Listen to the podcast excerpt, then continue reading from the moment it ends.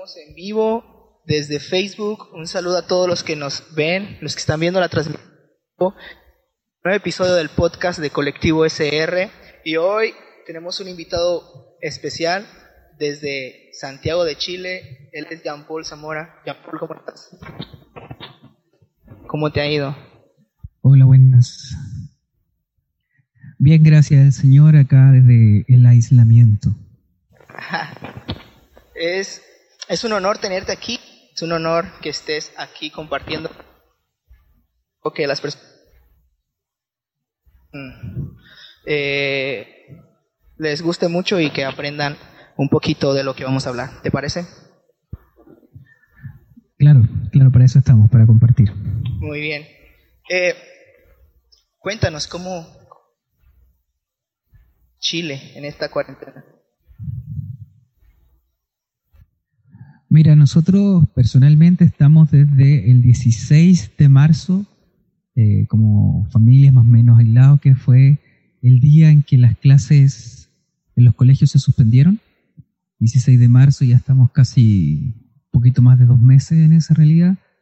Y acá lo que ha hecho el gobierno es poner algunos lugares en aislamiento temporal, se daba una semana, ciertas localidades, ciertas comunas, luego si funcionaba todo bien y si los casos de COVID no aumentaban, eh, quedaban libres y así. Y bueno, en las últimas semanas, los últimos días, los casos han estado aumentando, así que eh, ayer, día viernes, ayer inició un, un, aislamiento obligatorio en toda la región metropolitana, donde estoy yo, en la provincia de Santiago, eh, así que ahí a ver qué, acontece con ello. Igual te comprenderás que eh, mucho va a depender también tanto de las autoridades, pero también de la gente, si es capaz o no capaz de, de aislarse momentáneamente, de mantener los resguardos necesarios y el cuidado que se necesita para no contagiarse ni contagiar a otras personas. Eh, o sea que literalmente estás ahorita, no sales de casa para nada, absolutamente nada, estás totalmente aislado. Mira, salgo para lo que se refiere ir al supermercado, a comprar ciertas cosas. Eh, de hecho, acá hay que sacar un permiso ante la policía, ante carabineros, eh, donde tú te dan una autorización por tres horas para ir al supermercado, para abastecerte y cosas así. Y los permisos son eh, limitados. Tampoco es que uno pueda tener todos los permisos de siempre. Creo que están limitados a dos a la semana. Entonces, eso es lo que uno puede hacer, sacar ese permiso en caso de que eh, la policía te, te lo pida en la calle, porque a la hora que tú andas sin ese permiso en la calle, puedes recibir una multa importante. Wow. El contraste, el contraste que es eh, lo que estamos viviendo en México eh, hace dos días este, el presidente y el subsecretario de salud dijeron que eh, probablemente en junio la cuarentena comience a bajar y iniciaremos con la nueva normalidad que será con algunos cuidados, pero prácticamente la economía y todo lo demás se va a restablecer ya en junio. No sé ustedes este, si les han dicho cuánto. Claro. Lo que pasa es que ah, en el mes de abril, más o menos, en la quincena de abril, ya se estaba hablando de una nueva normalidad porque todo apuntaba a que eh, los casos iban a comenzar a descender. Lo que no fue así, ya en la primera semana de mayo se despegó la curva y entonces en ese momento tuvieron, tuvieron que hacer estas aislamiento obligatorio más eh, con un terreno de población mucho más amplio. Entonces ahora va a haber que evaluar, eh, pero claro, siempre han estado, yo recuerdo que en marzo se pensaba que el pico iba a ser en abril, y después va a descender, después en abril el pic va a ser en mayo, ahora que estamos en mayo el pic va a ser este mes, está en junio, pero bueno, ahí está la incertidumbre de todo esto, no se sabe cómo va a estar, no se sabe lo que va a pasar. Eh, y, esto ha superado no solamente a la población de a pie, sino que ya nos damos cuenta que también supera a los mismos gobiernos, a los mismos estados, a toda la estructura social, la política, la economía. Así que en eso estamos confiando en el Señor más que nada. Sí, sí. Eh, quiero hacerte una pregunta antes de iniciar con el tema principal. Eh, ¿cómo ha reaccionado la iglesia ante este aislamiento? Primero, eh, en tu contexto, ahí en Santiago y después en todo Chile. Bueno, tú sabes que la iglesia evangélica tiene una diversidad enorme, o sea, no es algo unificado, monolítico, sino que hay distintas variantes. Hay algunas que desde ya el día 16 y el día 15 eh, se, también suspendieron sus reuniones, están haciendo todo lo que es eh, eh, compartir reflexiones, palabras desde las plataformas de Internet, a través de transmisiones en vivo y cosas así. Y hubo un grupo también que sostenía que esto era como una prueba de la fe, entonces siguieron eh, manteniéndose en, sus reuniones, lo que generó bastante crítica desde el ámbito público y también desde el ámbito religioso, porque finalmente entregaban un mal testimonio a la ciudadanía, algunos sostuvieron que eran focos de contagio, en algunas circunstancias ahí un, tanto nublosa por los medios de comunicación, se habló de que hubieron unos casos en una congregación que se habían iniciado en una reunión cristiana, eh, pero la mayor parte son, el mayor grueso de cristianos ha suspendido sus reuniones, está haciendo eh, reflexión, está compartiendo palabras, están eh, a través de la alabanza, a través de los estudios bíblicos, los están haciendo en misiones online y, y, hay otro grupo de iglesias que a lo mejor tienen más un arraigo social, que han prestado sus instalaciones para gente que necesita, sean también algunas congregaciones ocupados de, las necesidades eh, económicas, materiales, eh, entregando alimentos, entregando mercadería. Eh, así que se ve de todo. no hay algo, como te digo yo, la iglesia está haciendo esto, sino que hay de todo, pequeños grupos que están organizándose para impactar en, a sus vecinos, y otros grupos que siguen reuniéndose muy a pesar de lo que dice la misma iglesia y las autoridades. Y tú eres músico, ¿verdad? Así es. Y aparte, o sea, ¿qué desempeñas? O sea, ¿qué, qué labor desempeñas dentro de la iglesia? ¿Qué más haces? Mira, en la, en la iglesia yo estoy a cargo eh, de lo que es la alabanza, la música, y también estoy a cargo de lo que es el estudio bíblico. Esas son las dos labores que tengo dentro de la congregación. Lo que he continuado realizando en estos tiempos de pandemia son los estudios bíblicos, que lo estamos realizando a través de transmisiones online de manera interna con los hermanos y lo que es la alabanza la está viendo otro hermano que es, está más cerca de donde vive el pastor. Entonces se pueden ellos reunir y transmitir el culto desde allá. Y que también el encargado de alabanza es que nuestra iglesia tiene, por así decirlo, dos sedes. Una donde estoy viviendo yo y otra en otra comuna. Y el pastor es de la otra comuna, no de la comuna donde yo vivo. Entonces, el que está encargado de la música en esa comuna, él está ayudando al pastor los días domingos, tanto en la transmisión como también en la alabanza. ¿Extrañas? ¿Extrañas ir a la iglesia? Y ya sabes que con todo esto, lo, ciertamente, pues eh, eh, creo yo que la iglesia está muy relacionada con la comunidad, con, con, con tocarse, con mirarse, con compartir, con sonreír, con darse un abrazo, ah, sobre todo los que somos más latinos eh, el, contacto físico eh, era parte de las reuniones dominicales, o sea, el, buen abrazo al, terminar la reunión, eh, y todo eso cambia en esta, en, este, este, en esta nueva normalidad, como se la ha llamado, donde las transmisiones son online y hay menos interacción a causa de esto mismo. uno más, a veces uno se siente más espectador de lo que está pasando que partícipe de aquello que está pasando eh, pero es lo que nos ha tocado eh, y es la manera que tenemos para poder eh, seguir reuniéndonos de algún modo, seguir compartiendo la palabra, seguir orando los unos por los otros, seguir entregando palabras de aliento, reflexionando y seguir siendo iglesia en estas circunstancias. Así es. Quiero hacerte otra pregunta y esta sí quiero, quiero ver cuál es tu respuesta. ¿qué piensas que va a haber después de esto? ¿Avivamiento va a haber indiferencia de la iglesia? Uy, la verdad no tengo una respuesta a eso. Espero eh, de verdad que después de esto la reflexión nos lleve a, tener un compromiso mayor con nuestra iglesia local, con lo que significa el evangelizar, lo que significa el adorar, lo que significa el edificarse mutuamente eh, y sobre todo también lo que implica la labor social que la iglesia pueda realizar. Espero que aquello acontezca, espero que aquellos hermanos que, que quizá no estaban del todo participando en la comunidad cristiana, con esto se den cuenta de lo importante que es la familia de Dios y, se involucren aún más, quieran ser más activos, pero la verdad no lo sé, no sé lo que pueda pasar.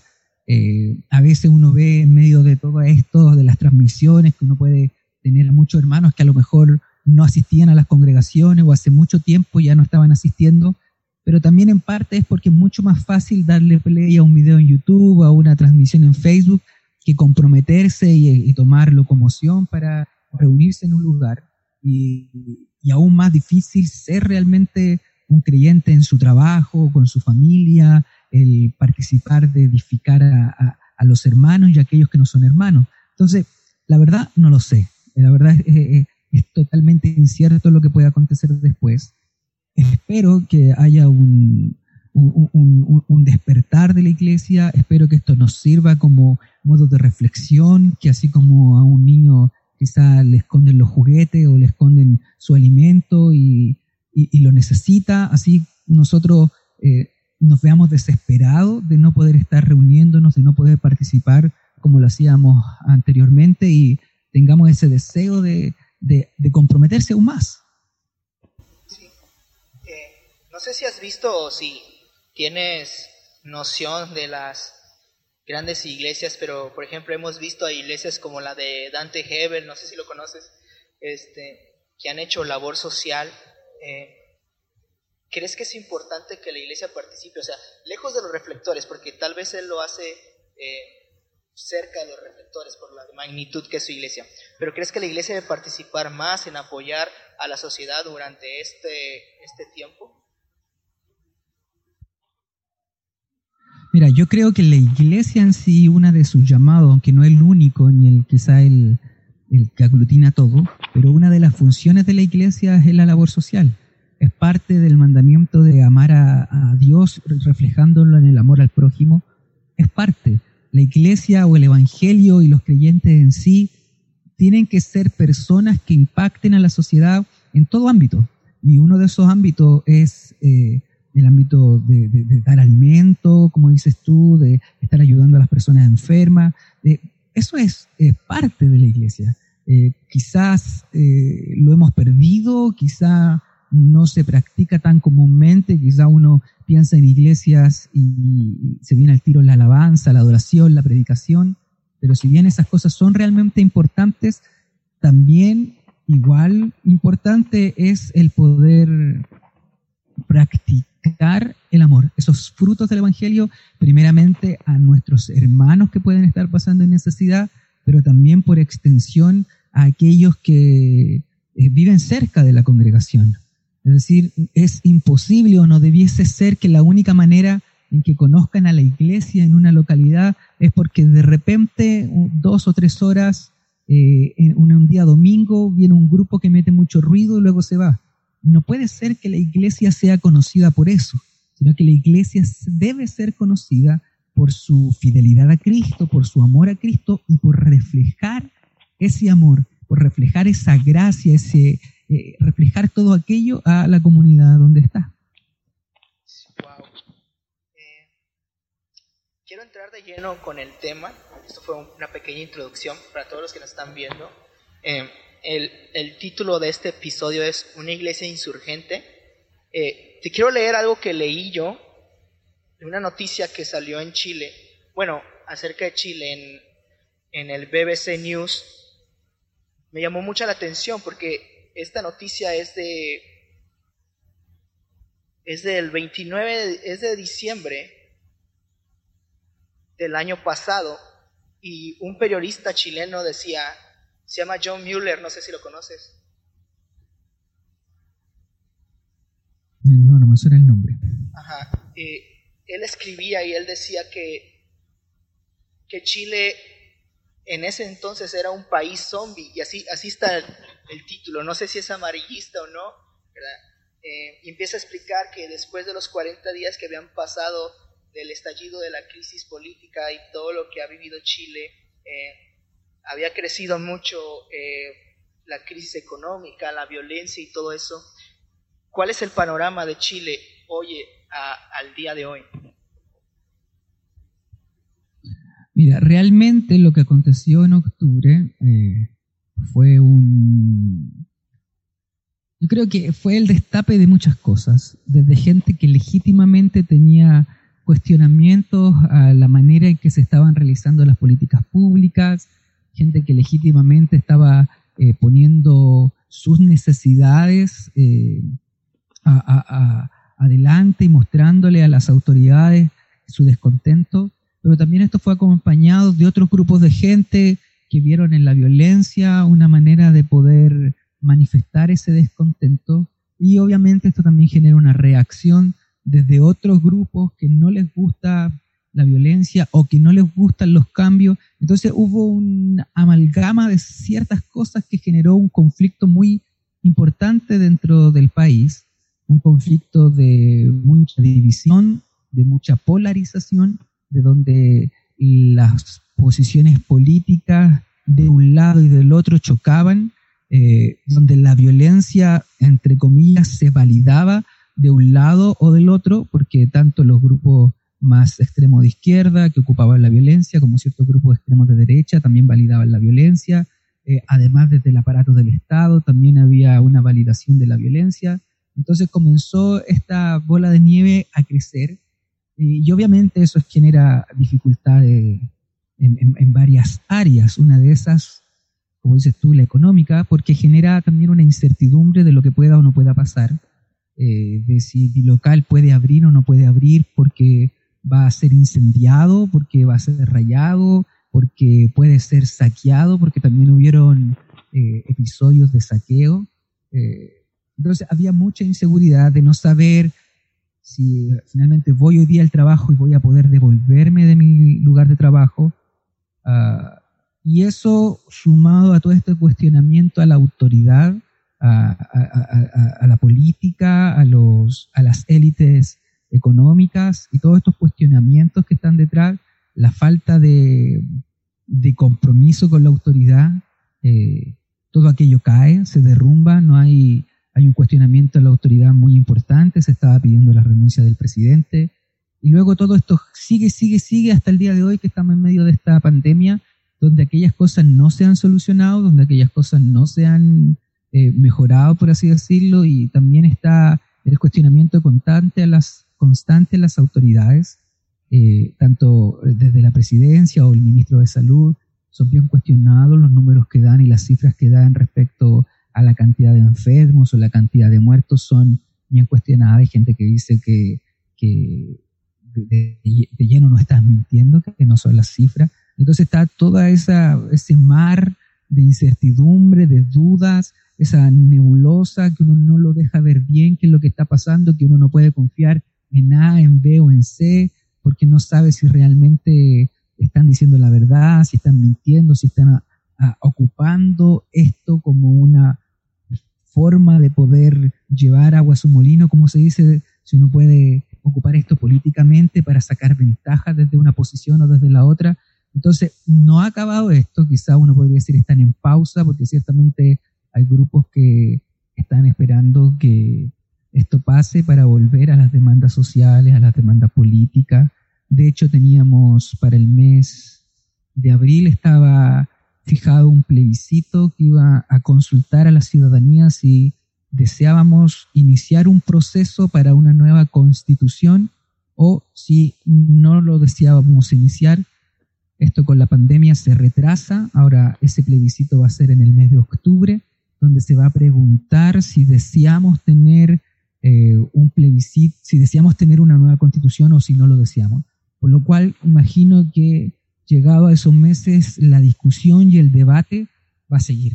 ¿ya? O sea, es lo mejor tener una nueva constitución, seguir con la actual, tener una constitución A, una constitución B, no, que lo que pasa es que los que quieren la constitución A pretenden hacer esto con el país, no, los que quieren la constitución B prefieren hacer esto otro, y ahí una serie de acusaciones cruzadas que no han sido ajenas a la iglesia. La iglesia también ha sido partícipe, bueno, no toda la iglesia, pero ha sido partícipe de tomar posiciones, de decir, no, la iglesia está a favor de mantenerse como estamos, no, la iglesia está a favor de los cambios. La iglesia apoya al gobierno o la iglesia apoya a la ciudadanía que se moviliza. Eh, y no hemos sido ajenos a aquello. La iglesia no ha estado ajena, inclusive han habido, bueno, con la pandemia, como te digo, fue como poner en pausa todo esto, porque la pandemia eh, silenció un poco aquella discusión, pero había mucha discusión donde hermanos ponían en duda inclusive la salvación del otro, si son realmente cristianos, no realmente cristianos, por cómo iban a votar en ese plebiscito, por cuál era su opinión referente a ciertos temas políticos y donde el ser cristiano era votará y si tú eres cristiano y votas B, entonces déjame dudar de que realmente eres cristiano. Y había una confusión muy grande ahí, cosa como te digo yo, que ha parado eh, la cristiandad en medio de esto, a tener un enemigo, decirlo así, una pandemia a la que enfrentarse, eh, ha modificado su lenguaje, su conducta, pero yo creo que está en pausa eh, y que una vez pasado esto o que mengue un poco lo que tiene que ver con la pandemia, va a, volver a aflorar, porque también se ve, como te digo yo, se ve en las noticias que hay que una noticia le tira mucho al presidente, no, lo que está haciendo es todo malo, por otro lado, no, lo que está haciendo es espectacular, es lo mejor, y es porque eh, tratas de avalar tu posición eh, inclusive ya que está tan famoso todo esto de las fake news, tratas de avalar tu posición a través de eh, mentir o creer mentiras. A veces la gente sinceramente comparte las mentiras, pero son mentiras finalmente.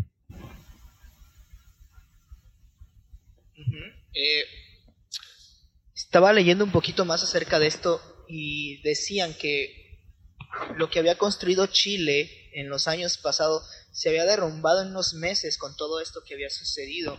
Ah, había un crecimiento importante, eh, eh, habían aparecido mm, muchas cosas para ustedes, eh, inclusive habían tenido un crecimiento en el fútbol y en todos los deportes, y que parecía como que se había derrumbado en poco tiempo lo que ya se había construido en Chile. ¿Tú cómo lo viste? ¿Lo viste de esa manera? Mira, lo que pasa es que tiene que ver con las circunstancias en las que uno se mueve. Yo personalmente estoy ah, en, una parte de la región de Chile que no es la región más acomodada o más rica. Entonces, muchas de las cosas que se cuestionaban finalmente son cosas que uno veía diario a diario en la realidad. O sea, cuando se habla de la violencia que creció muy, muy fuertemente, sí hay un crecimiento de la violencia, pero no es algo que no, existiera. Lo que pasa es que quedaba en las poblaciones marginales. Ahí es donde los narcos tenían posesión de armas, ahí es donde eh, la delincuencia se veía y quizás no salían los medios de comunicación. No con esto quiero negar que hay un crecimiento de la violencia a través de esas manifestaciones, pero lo que voy es que a veces los grandes números no muestran la realidad de un país en sí a veces esos grandes números que podían verse en otros países eh, y, podían decir que Chile tenía una economía sólida o algo así, pero nos damos cuenta que no, es, no era tan sólida. Si finalmente al pasar un mes con una cierta incertidumbre, muchos trabajos cerraron, lo que pasó ahora con la pandemia, donde muchas empresas han quebrado, eh, no, era tan sólida. Y a lo mejor había que ponerse en una realidad de decir, mira, no somos aquí el mejor país de Latinoamérica, eh, a lo mejor sí tenemos varias ventajas, sí hemos salido bien adelante, pero tampoco con una actitud tan soberbia, mirar y darse cuenta que sí había lugares donde eh, había mucha delincuencia, mucha desigualdad, donde había mucha necesidad, donde mientras se veían edificios gigantescos, había gente que estaba en las calles. Entonces, yo creo que era un poco de muchas cosas que estaban pasando y que finalmente explotaron, pero a lo mejor sí estaban escondidas, estaban escondidas eh, y solamente no las veíamos. Ahora, tampoco creo que lo que haya pasado en octubre haya sido una revolución o que la gente quiera cambiar el modelo y quiera cambiar el sistema completamente.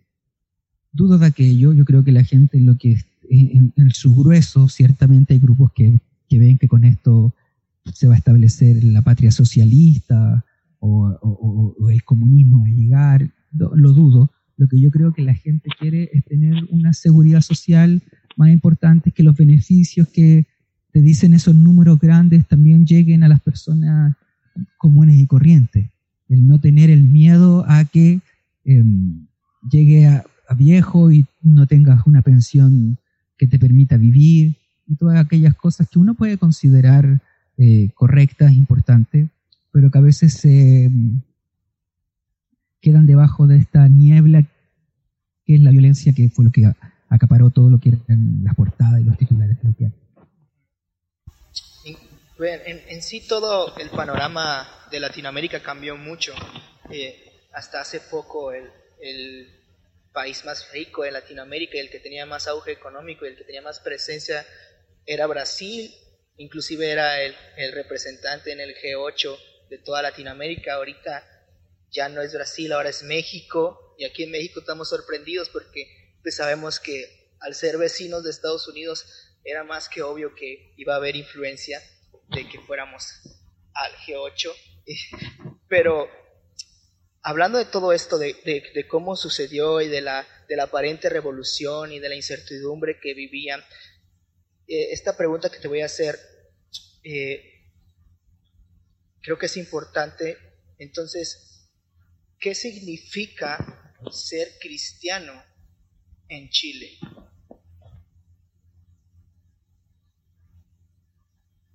Mira, como tú decías que esto no es algo que solamente sea un tema de Chile, que lo podemos ver en hartos lugares, ah, yo creo que, que, el cristianismo es un, un relato alternativo, es un camino distinto. A veces uno tiende a confundirse cuando uno habla de izquierdas o de derecha y uno trata de posicionarse, decir, no, los cristianos son de derecha o por el otro lado los cristianos son de izquierda. Y la verdad es que yo creo que el cristianismo es una alternativa distinta. El Evangelio no viene dado por la economía que pueda tener o no tener un país. Tanto los sistemas económicos de derecha como de izquierda eh, no son los sistemas cristianos, por así decirlo. Eh, hace mucho tiempo yo participaba en una iglesia bautista y recuerdo que uno de los lemas que hubo en una campaña evangelística eh, decía, se me quedó grabado, decía, para un mundo en conflicto, la solución es Cristo. Ese era el lema, eso estoy hablando 20 años atrás quizás.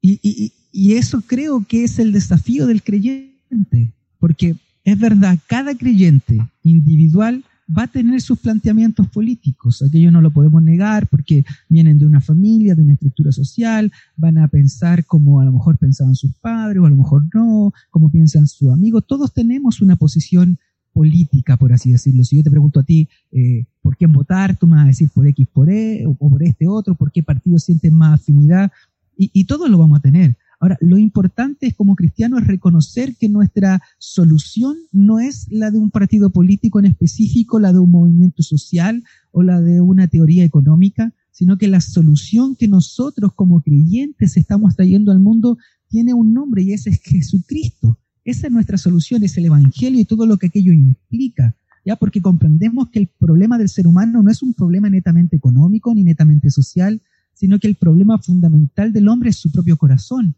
Del corazón salen los pecados, las codicias, las envidias, todo pecado sale de nuestro corazón y que lo que va a solucionar en última instancia todo es que haya un cambio de corazón. Y ese cambio de corazón no va a venir por un movimiento político, no va a venir por mejorar la educación, no va a venir por cambiar el sistema económico imperante, no va a venir por una revolución social, sino que ese cambio de corazón viene por el poder del Evangelio. Porque eso es lo que Dios ha definido. Y una vez que nuestro corazón cambia, nuestros afectos cambian, nuestra mente cambia, bueno, eso genera un cambio necesariamente a nuestro alrededor y, a la sociedad en general. Pero a eso voy, que esta revolución, eh, o entre comillas revolución que pudimos ver acá en Chile, todo esto que estaba pasando, muchos cristianos estaban en contra y otros cristianos la celebraban, pero la verdad es que aquella no era nuestra fiesta, por así decirlo.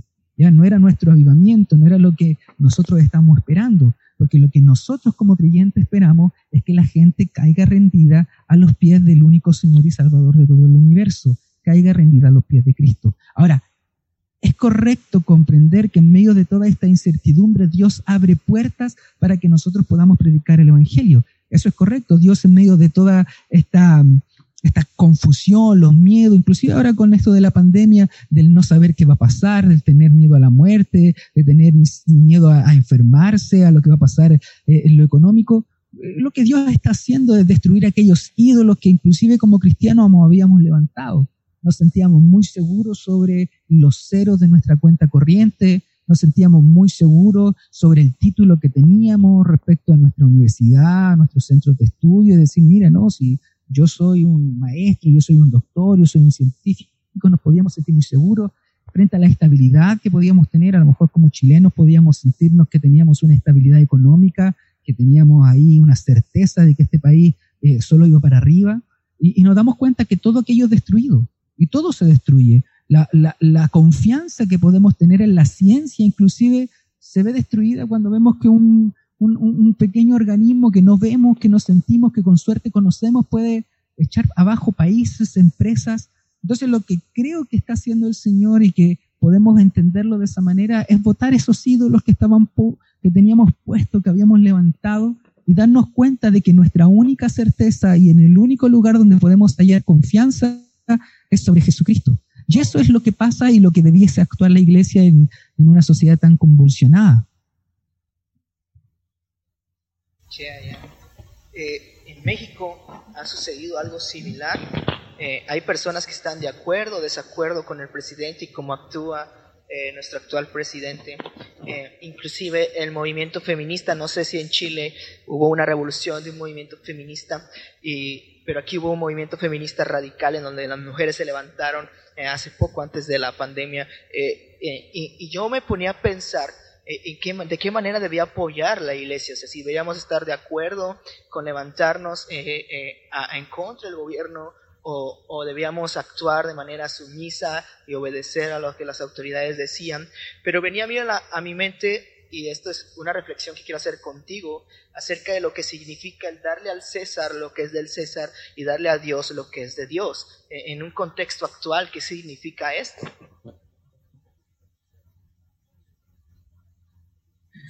Mira, es sumamente interesante ese sitio porque a veces uno lo ocupa para decir los cristianos no deben meterse en política. porque al César lo que es del César, a Dios lo que es de Dios. Pero si uno revisita ese texto, lo ve, lo vuelve a leer y le pone mucha atención, lo que está aconteciendo ahí es que Jesús les pregunta, bueno, ¿de quién es esta imagen que está tallada en esta moneda? Entonces todos dicen, bueno, es la imagen del César.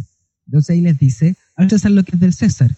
Pero Jesús está ocupando la palabra imagen, que a nosotros no hace referencia a otra cosa, no hace referencia a Génesis cuando dice que Dios nos creó a su imagen y semejanza. Entonces podríamos preguntarnos, ¿qué imagen llevamos nosotros tallada en nosotros?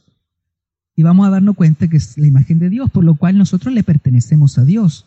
No, no es que vivamos en una especie de dualidad, dicotomía, donde eh, yo vivo mi vida cristiana el día domingo y el día lunes, al día viernes, le tengo que rendir eh, honor al trabajo, honor al sistema o, o en esta figura al César. No, nosotros todos los días somos siervos de Cristo y nuestra fidelidad es a Cristo. De ahí que tengo en casi todas mis redes sociales la frase que dice, si Jesús es el Señor, el César no lo es, significando que nuestra fidelidad es primeramente a Cristo. Ahora, esto no significa que el cristiano sea una especie de rebelde que no le va a hacer caso a las autoridades, porque nosotros somos llamados a obedecer a las autoridades. Famoso es el capítulo 13 de Romanos, de los deberes cristianos con, con las autoridades pero también debemos comprender que las autoridades no están ajenas al cuestionamiento, pues las, pues autoridades pueden fallar y pueden pecar y pueden pedirnos que hagamos cosas a las cuales eh, Dios no le agrada que las hagamos. Y en ese sentido, nuestra fidelidad no es al presidente, no es al alcalde, no es al Estado, no es a un movimiento político, no es a un grupo de social, ideológico, como tú hablabas, sino que nuestra fidelidad es primeramente a Cristo. Eh, tú conoces, yo creo, la historia de mm, los amigos de Daniel, cuando les obliga así decirlo, a rendirlo a una imagen, y la respuesta de ellos a, riesgo de morir en un horno de fuego, y la respuesta de ellos es que no lo iban a hacer, y que Dios lo iba a salvar de ese castigo. Y dice, y si no lo hacen, esa es una palabra gigantesca, dice, bueno, y si Dios no lo hace, no lo vamos a hacer. O sea, ellos estaban dispuestos a morir, porque luego vemos nosotros la, la parte donde Dios los libra y, nos imaginamos que de ahí para adelante Dios debe librarnos siempre, pero no, no es así, a veces Dios no nos va a librar, pero nosotros sí debemos tener una fidelidad a Cristo, una fidelidad al Evangelio que vaya más allá de la fidelidad que podamos tenerle al jefe, a cualquier figura de autoridad. Si nosotros respetamos a una figura de autoridad, eh, lo hacemos por amor a Dios. Entonces, si esta figura de autoridad, sea cual sea, se revela contra Dios, bueno, nuestra fidelidad primeramente es a Dios. Es por eso que los apóstoles eh, decían, más vale obedecer a Dios que a los hombres. Entonces, en ese sentido, creo que se nos vienen igual temas complejos. Yo hablaba la otra vez con algunos hermanos de la iglesia, eh, bueno, ¿cuándo vamos a volver a reunirnos? Tenemos que esperar que los gobiernos, los estados nos digan cuándo volver a reunirnos, qué pasa si nunca nos dejan, vamos a seguir, hasta qué momento. O sea, van a haber momentos complejos, quizás van a haber países donde no van a tener problema en que la iglesia vuelvan a hacer sus labores, tanto a congregarse, a predicar en la calle, y a lo mejor van a haber algunos otros países donde aprovechando esto se les va a prohibir a la iglesia reunirse, a lo mejor se les va a prohibir a la iglesia predicar el Evangelio. Entonces, frente a ese desafío debemos comprender que nuestra fidelidad es a Cristo. Los primeros creyentes no estuvieron ajenos a, ese debate. En los primeros siglos había lo que se llamaba el culto al emperador, donde los que vivían bajo las garras del imperio romano tenían que ofrecer eh, honra o ofrecer inclusive ofrenda eh, y se tenían que plantear entre la incógnita de si entregar el culto al emperador y decir que, bueno, César es el Señor o decir, no, solo Cristo es el Señor. Y eso generó a veces conflictos que llevaron hasta la muerte, sencillamente por proclamar que Jesús es el rey del cosmos por completo. Y entonces esto nos va a tocar a nosotros y nos toca día a día, porque no es solamente algo que nosotros digamos, que digamos Jesús es el rey y a veces tú también estás involucrado en los temas de la música, a veces eh, en una reunión dominical podemos cantar y decir Jesús es el Señor, Jesús es el rey, pero eso luego hay que llevarlo a la práctica, hay que llevarlo al, diario vivir. Si yo canto el domingo Jesús es el Señor o Jesús es el Rey, de nada sirve si el día lunes estoy viviendo como si otro fuera mi Rey, otro mi Señor, o si yo mismo me considero el Señor de mi vida, el Rey de mi vida. No, es Dios en Cristo quien gobierna nuestro corazón, nuestros pensamientos, nuestra conducta, nuestra manera de ver el mundo, nuestra manera de actuar en todo. Eh, y es un desafío importante y complejo a la hora de encontrarse con estos dilemas sociales, morales, éticos. Ahora que mencionabas la historia de Ananías, Azarías y Misael, eh, creo que ahí lo, importante es entender que ellos le dijeron al rey, a Nabucodonosor, ¿sabes qué? Ya nos quitaste nuestra casa, ya nos quitaste nuestros nombres, nos pusiste unos nombres que no son los de nosotros, pero hay algo que no nos vas a quitar y eso es nuestra identidad. No nos vamos a inclinar ante el ídolo que tú levantaste. Y creo que la iglesia ante la situación por el miedo a morir en el horno, que puede ser la crítica, el rechazo, eh, la discriminación, tienden a dejar su identidad y a inclinarse ante el Dios de este mundo.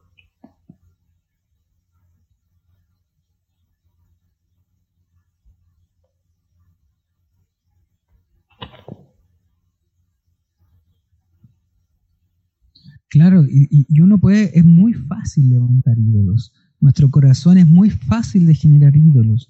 A veces los ídolos pueden ser, uno se imaginaría que un ídolo y uno puede criticar a la iglesia católica y hablar de su estatua, y a veces uno se queda en, ese, en esa crítica caricaturesca, corta, porque nosotros como cristianos también levantamos ídolos, eh, puede ser al dinero, como te decía, al confort, ya, o sea, a, un estilo de vida, a una manera de ser. Y tenemos muchos ídolos, inclusive dentro de las cosas buenas podemos levantar ídolos. podemos poner a nuestra familia como un ídolo, podemos poner a nuestra novia, a nuestra esposa como ídolo, a nuestros hijos como ídolo, a nuestro trabajo como ídolo, inclusive podemos poner las actividades ministeriales como ídolos.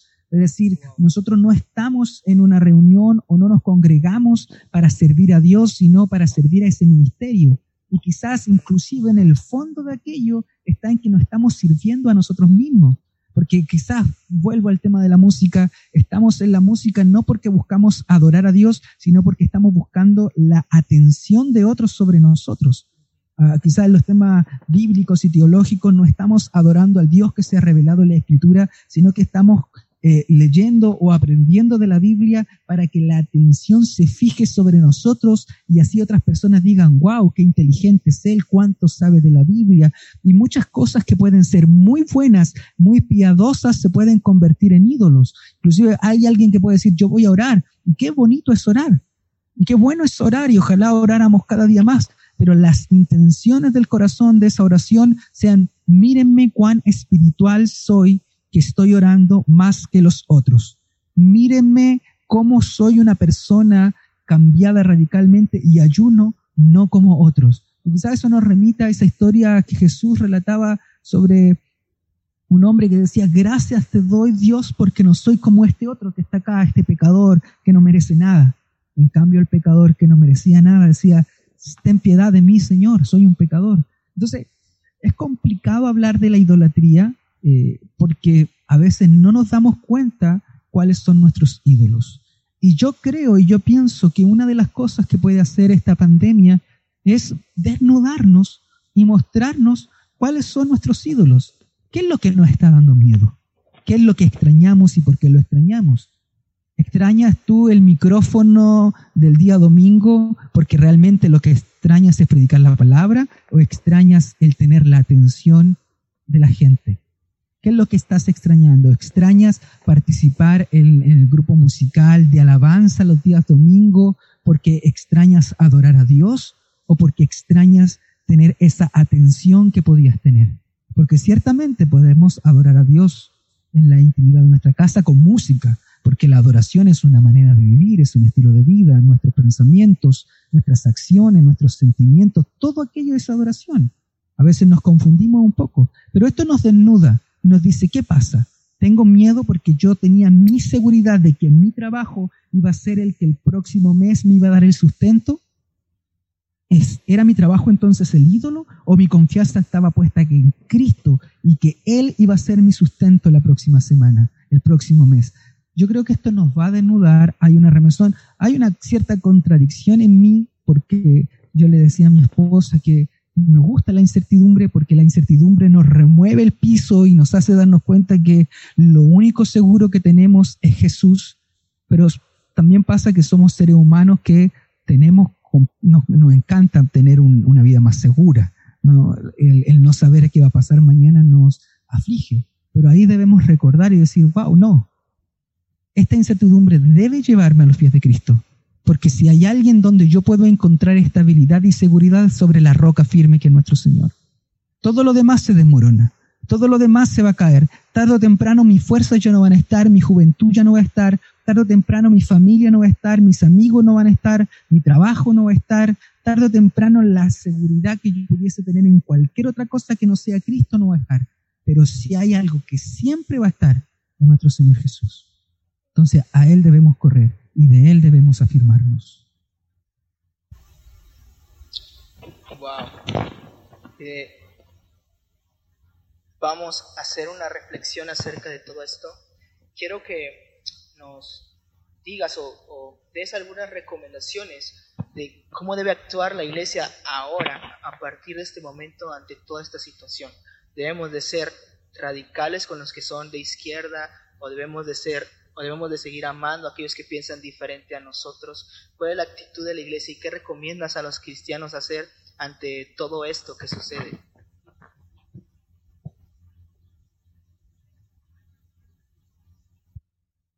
Mira, el Jesús estuvo también viviendo en un mundo que estaba también con mucha división, mucho conflicto. También Jesús estaba en medio de una nación que tenía sobre ellos al imperio romano, tenía por un lado al imperio que oprimía el pueblo, habían impuestos excesivos, había medidas abusivas contra los judíos, tenías a los líderes de Israel que estaban con sus privilegios, estaban cegados, no se preocupaban de los demás, estaba el partido de los fariseos, que vemos que si bien era el partido más cercano a la gente, eran incapaces de empatizar con su prójimo, y dice la Biblia que ponían cargas muy pesadas sobre los hombres de los demás, cargas que ni ellos mismos podían llevar. Estaba también esta facción eh, más radical, los celotes que no tenían miedo de ocupar la violencia para poder eh, llevar a cabo sus ideales políticos. Pero si tú te das cuenta, el camino que nosotros como cristianos debemos optar es el camino por el cual optó Jesús. Eh, Jesús no fue un, un, líder político de su época como eh, los romanos, no era el líder religioso que, como los saduceos, no era como los fariseos, no era como los celotes, no ocupó el camino de la violencia ni el camino de las armas, sino que ocupó el camino del amor. Y aunque pueda sonar muy extraño esto, pero ese camino del amor era un camino de autosacrificio, era el camino de él entregándose por la humanidad, desprendiéndose de todo lo que él tenía, de su gloria eterna caminó entre los hombres para obedecer a Dios y para entregarse por este mundo en servicio. El camino de la cruz debe ser nuestro camino. por eso que luego Pablo, ahí en Romanos 13, también nos habla de que debemos vencer el mal con el bien. Es decir, el cristianismo tiene un camino alternativo, es una manera distinta de, de relacionarse con la sociedad, es un amor de entrega, de sacrificio, de, mira, esto me puede beneficiar, pero yo desecho este beneficio porque prefiero que seas tú el beneficiado. Es negarse a sí mismo en pos de Cristo y del prójimo. Yo creo que ese es el camino. Por eso te digo, puede sonar muy repetido, muy trillado hablar del amor. Lo tenemos tan en nuestra boca, el amor, el amor, el amor, pero no lo practicamos, no lo llevamos a cabo. No somos personas que aman a su prójimo, no somos personas que estén dispuestos a perder un poquitito de su comodidad, de sus privilegios, de su tiempo, de sus recursos para bendecir al otro, para satisfacer las necesidades del otro. Y es eso lo que nosotros como creyentes debemos hacer, seguir el camino de Jesús, un camino de entrega, de servicio, que inclusive lo llevó a la muerte. Recuerdo un video que vi tuyo en, YouTube eh, estabas en una administración, estabas tocando el piano, estabas en una administración y mencionabas esto.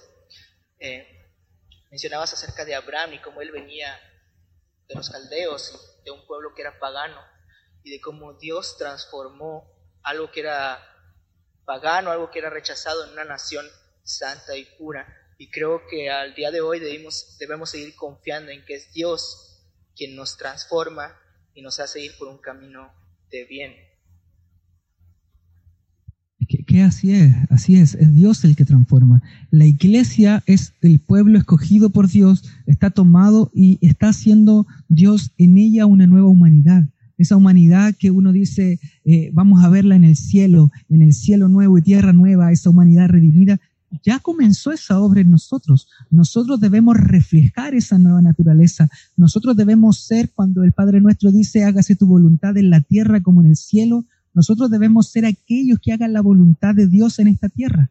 Nosotros somos, somos un pueblo especial, no porque tengamos eh, mayores capacidades, seamos más inteligentes, más bellos, más llenos de talento, porque ciertamente así no lo es, sino porque Dios nos ha escogido para mostrar a través de nosotros su gloria. Por eso que Pedro dice, ustedes son el pueblo escogido, nación santa, y comienza a dar una serie de características y dice, ¿para qué?